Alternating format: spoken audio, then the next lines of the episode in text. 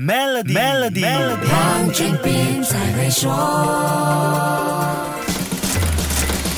你好，我是黄俊斌。我们都听过一句话：“养儿一百岁，长忧九十九。”形容的是养孩子不容易，衣食住行一样不能少，还有基本教育和兴趣培养，需要投入非常大的心力，绝对称得上是为人父母者奋斗一生的事业。父母除了陪伴孩子成长付出的时间和精力，还有经济上的承诺这个现实因素。每个地区的经济环境都不一样，生活成本也会有所不同，养孩子的花费自然也有差别。那你猜猜看，全世界？养孩子成本最高的地方在哪里？新加坡、瑞士、香港、美国还是日本呢？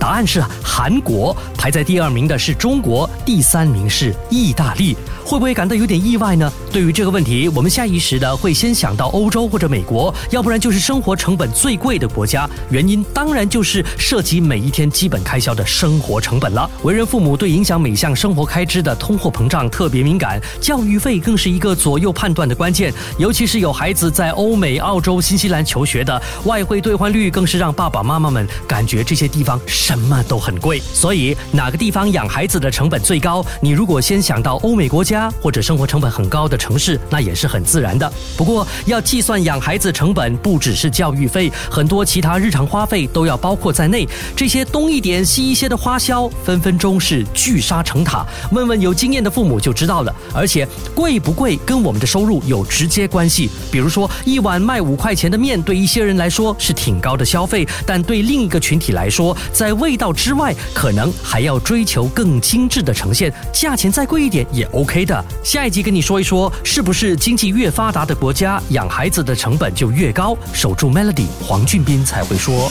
黄俊斌才会说。现在就为您的 Maybank Business Account 增加储蓄，即可获得零点七八千的年利率回酬，需符合条规，详情浏览 maybank.my/sme rewards。